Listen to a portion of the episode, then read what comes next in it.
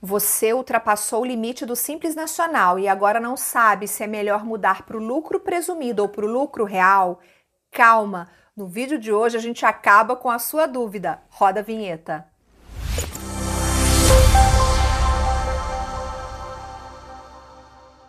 Olá, bem-vindo, bem-vinda ao canal da Farma Contábil no YouTube. Eu sou a Viviane, é um prazer enorme estar aqui de novo com você no Descomplica Farma, um programa que tem como objetivo descomplicar o dia a dia da sua farmácia. Então, para que você tenha uma rotina mais leve, mais tranquila na gestão da sua drogaria, se inscreve aqui no canal e ative o sininho das notificações, assim você não vai perder nenhum conteúdo que a gente postar aqui.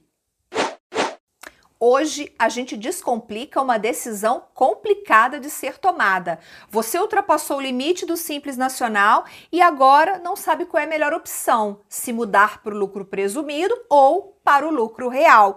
Quem responde essa dúvida é o contador Luiz Alfredo, supervisor contábil da Farma Contábil. Alfredo, muito obrigada pela sua participação aqui no, no Descomplica Farma, no canal da Farma Contábil. Obrigado a você, Viviane. É uma honra é uma responsabilidade muito grande. Espero conseguir conduzir bem. Antes de começar esse papo com o Alfredo, já peço para você deixar o seu like aqui nesse vídeo, compartilhar com todo mundo e ser super importante para o vídeo alcançar mais pessoas e para a gente também continuar fazendo o nosso trabalho aqui, tá bom? Então deixa o seu joinha aqui embaixo. Alfredo, a primeira coisa que eu quero te perguntar é sobre os limites. A partir de qual faturamento anual a farmácia é obrigada a sair do Simples Nacional? A gente pode dividir isso em duas partes. Né? Existe um limite que te obriga a sair do Simples de fato, que é 4 bilhões e 800. Né? É um limite alto. Uma farmácia faturando 400 mil reais. Para estourar esse limite, ela depende de 12 meses no ano então, assim, é, já é um limite quase que inviável de ser alcançado, porque quando você chega num faturamento mais alto, o Simples Nacional se torna quase que inviável para uma farmácia. Né? E existe um limite estadual, que a gente chama de sublimite estadual, que é de 3 milhões e 600. Então, qual é o problema do sublimite? Se você estoura o sublimite durante o exercício, você passa a ter um tratamento como empresa normal, estando dentro do Simples. Qual é o problema disso? você passa a ter as obrigações estaduais de uma empresa de lucro real ou lucro presumido, com características de simples. Você passa a pagar o ICMS fora do simples nacional. Então, assim, você torna ainda pior do que já é. Né? A tua carga aumenta muito. Então, cuidado que você tem que tomar. Você vai fazer um, uma, uma provisão, um planejamento, algo que vai passar de 3 milhões e 600, nem começa no simples, porque vai ter problema durante o ano. Então, se esse é o seu caso, se você está ultrapassando esse limite, ou está quase lá, e está identificando com o seu contador que precisa mudar de regime tributário, comenta aqui embaixo que a gente quer saber para qual regime você vai migrar, se para o lucro presumido ou lucro real. Alfredo, vamos seguir aqui, ó. Depois que o empresário já tem essa informação, né, que, já que ele chegou lá, eu, então eu estou ultrapassando o meu limite, eu preciso fazer alguma coisa porque não está sendo mais vantajoso para mim estar no simples. Quais são os critérios para escolha do novo regime no caso de uma farmácia? Quer dizer, como é que essa farmácia, que fatores ela vai analisar, melhor perguntando, para que ela chegue à decisão de mudar para o presumido ou para o real? Real, Viviane, é não deixar chegar nesse ponto. O cara ele não tem que se atentar à mudança de regime quando ela já é obrigatória a ele. Né? Quando já é uma situação obrigatória, você costuma ter um prazo menor para se planejar, né? um prazo menor para adequar, um prazo, um prazo menor para conseguir entender se a sua contabilidade, seu histórico contábil permite uma mudança segura. Então, assim, o ideal é não deixar chegar lá. Né? Se o seu faturamento está aumentando, você está tendo um, um, aumento de movimento grande, já começa a planejar, já começa a estudar o regime tributário a corda apertou, não tem jeito, tem que mudar, né? Caso a caso. Cada, cada situação tem que ser estudada individualmente, né? A mudança de regime tributário, ela requer N nuances contábeis, né? principalmente tributárias, que precisam ser respeitadas. Quando você fala assim, ah, eu estou no simples, eu vou para o lucro presumido. Né? Eu, eu, é, é, o que costuma acontecer na maioria dos casos. Né? A gente pensa muito de falar, a gente fala muito de pensar fora da caixinha, sair do óbvio. Né? Criaram que o óbvio é o simples nacional, quando na verdade não é. Então, quando você já começa a pensar fora da caixinha aqui, sempre vem alguém e fala assim: volta para a caixinha, vai para o lucro presumido, porque o lucro real não é bom. Então, assim, critérios básicos para você fazer uma mudança de regime tributário segura, né? uma análise tributária segura. Faturamento versus compras. Né? Isso aí costuma ser linear na farmácia, a nível nacional. Né? O faturamento costuma ser 65% do valor das compras. Né? Uma conta inversa. Então, assim, o custo, um CMV de uma farmácia, ele é quase que fixo, independente do estado que ela esteja.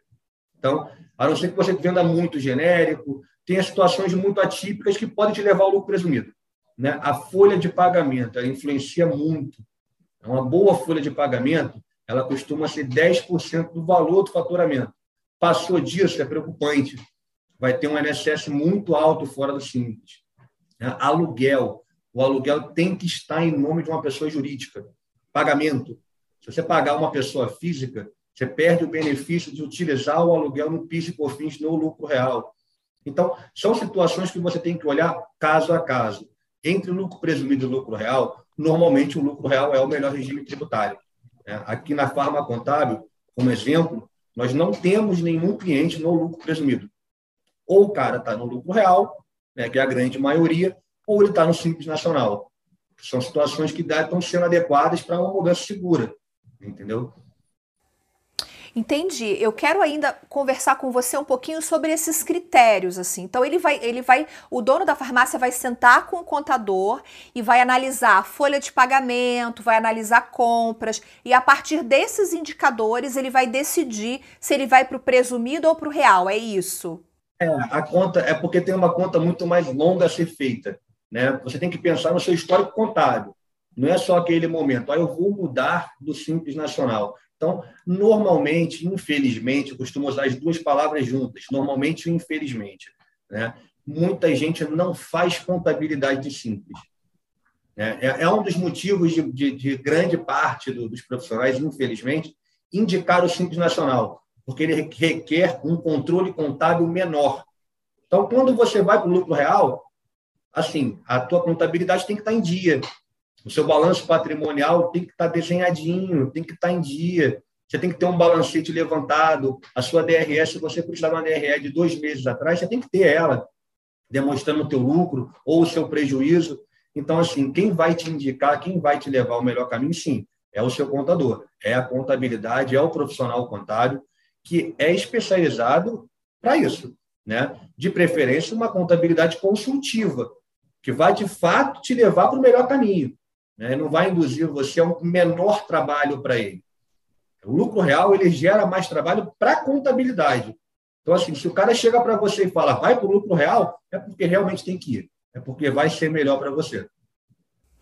Então, é verdade que na maioria dos casos o real se apresenta como a melhor opção para a farmácia? Sim, sim. A gente pode botar, não tem como precisar números, mas vamos, vamos continuar no exemplo da farma contábil. 70% dos nossos clientes são lucro real. Então, se você pega um percentual tão alto, realmente, e isso a nível nacional, a gente não fala só de Rio de Janeiro, só de São Paulo, só de capitais, a gente fala de todos os estados. Então, assim, é um percentual muito alto. E quando vem a, realmente o benefício do lucro real, a vantagem tributária é muito grande. É o cara que chega num faturamento de 200, 250 mil reais, ele está pagando em torno de 14 mil reais de simples, em média. Né? A mudança para o lucro real, em grande maioria, ele vai começar a pagar 6, 7, 8 mil reais no máximo. Então, assim, é 100% de economia tributária. A gente fala muito, converso muito com os donos de farmácia, né, e eles brigam por meio por cento na compra de uma mercadoria para conseguir um preço melhor na venda, para ganhar meio, 1%. Aí o cara muda de regime tributário e passa a ganhar 15, 20. Então, é, é quando o cara entende isso, passa a entender, o, o, o dono de farmácia, né, o, o proprietário do, no ramo farmacêutico, ele tem que entender os três regimes tributários. Né? Ele precisa ter uma, uma contabilidade consultiva que mostre para ele a diferença do simples, para o lucro presumido e para o lucro real. Né? O lucro real e o lucro presumido possuem uma dinâmica muito parecida? São obrigações parecidas, prazos parecidos e vencimentos parecidos. mas são distintos no cálculo.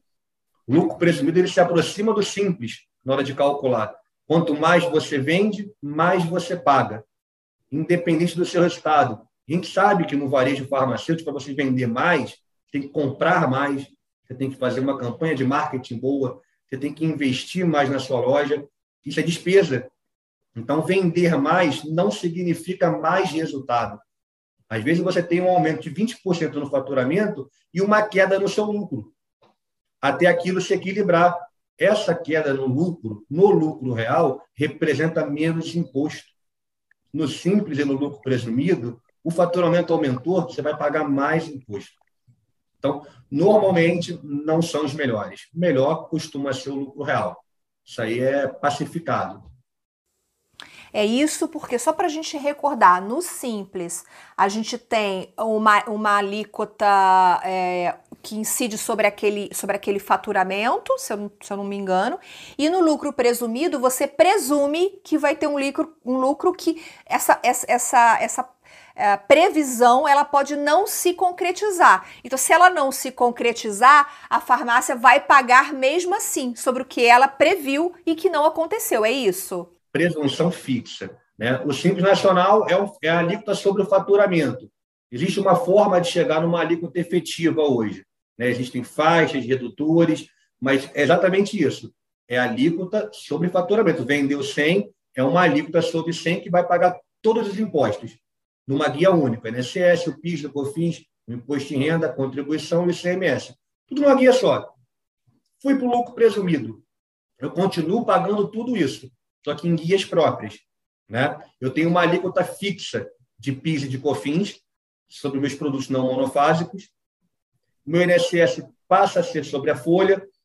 E para o cálculo do imposto de renda, né, vem a presunção. A presunção se torna 8%. Ela pode ser realizada ou não. Você pode ter um lucro maior do que 8. Acontece. Ótimo, parabéns, sua farmácia tem uma ótima lucratividade. Mas na grande maioria não tem. É menor que 8. Então, se é menor que 8, está presumindo 8, está pagando mais do que deveria pagar. O teu imposto no lucro presumido está maior. Aí vem a contribuição social, é pior ainda. No lucro real, a, a mesma base para o imposto de renda é a base da contribuição. Cheguei num lucro de tantos por cento, é aquele lucro. Aquele lucro vai ser base para o imposto de contribuição. No presumido, não. É 12% de margem. Então, na média, é 10%. Eu costumo usar como média 10%. Quando a gente fala do presumido, eu falo que o somatório do imposto de renda com a contribuição gera uma margem de 10%. Então, é raríssimo você pegar uma farmácia com uma lucratividade contábil, né, que ainda é diferente do lucro que vai para o bolso do cara, com 10% é, seria quase que impossível. Né? Na contabilidade existem diversos e diversos fatores que são considerados, né, que são provisionados, que diminuem a lucratividade. Então, assim, o lucro presumido realmente ele castiga. É tanto simples quanto o lucro presumido. Ele castiga o cara que quer ganhar mais, quer vender mais. Não ganhar, vender. Quanto mais você vende, mais você paga. É um ciclo que não acaba. Vai vendendo e pagando, vendendo e pagando, vendendo e pagando, e vai aumentando. O lucro real não acompanha. Porque ele sabe que para poder vender mais, tem que comprar mais, tem que gastar mais. Então, o ideal, o ideal é caso a caso. Costumam muito falar isso, que não é regra. Não, eu, não, eu nunca vou bater no ponto de dizer é uma regra, vai para o lucro real. O ideal é pega os seus números, pega uma DRE boa, pega uma contabilidade robusta, te passe segurança, confiabilidade, que seja consultiva, que sim, você vai ter um caminho melhor. Mas assim, Alfredo, de tudo que você está falando, é óbvio que é um assunto muito técnico, eu sou leiga nisso, fico aqui tentando entender, minha cabeça tem hora que parece que vai sair fumaça. Mas assim, o que eu estou entendendo do que você está falando é que o lucro real, ele tem mais benefícios para farmácia do que qualquer outro, do que qualquer outro regime. É isso? É o único o único que tem algum tipo de benefício para cálculo. Né? O Simples Nacional é tratado como um benefício, porque ele unifica os valores, né? tem todo um tratamento de menos obrigações contábeis. Então, ele é tratado como um benefício quando não é. Não tem nenhum tipo, nenhum tipo de alicerce contábil, jurídico ou, ou legislativo que pegue qualquer coisa e transforme em benefício no simples. É faturamento sobre alíquota. Não tem outro tipo de cálculo. O lucro presumido é a mesma coisa. Ele só muda a forma de calcular. Você paga várias guias diluídas. Você paga o imposto de renda, contribuição trimestral, né, um vencimento do PIS e COFINS é diferente, né, tem o ICMS, o INSS. Agora, o único que te permite apurar PIS e COFINS e apurar imposto de renda e contribuição é o lucro real. O PIS e o COFINS também é apurado no lucro real.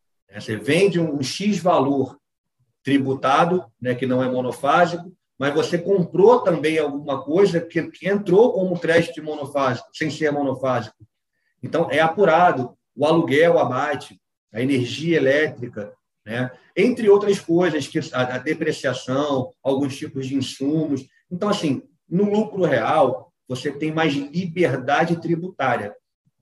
Você consegue se adequar sem fazer nada errado.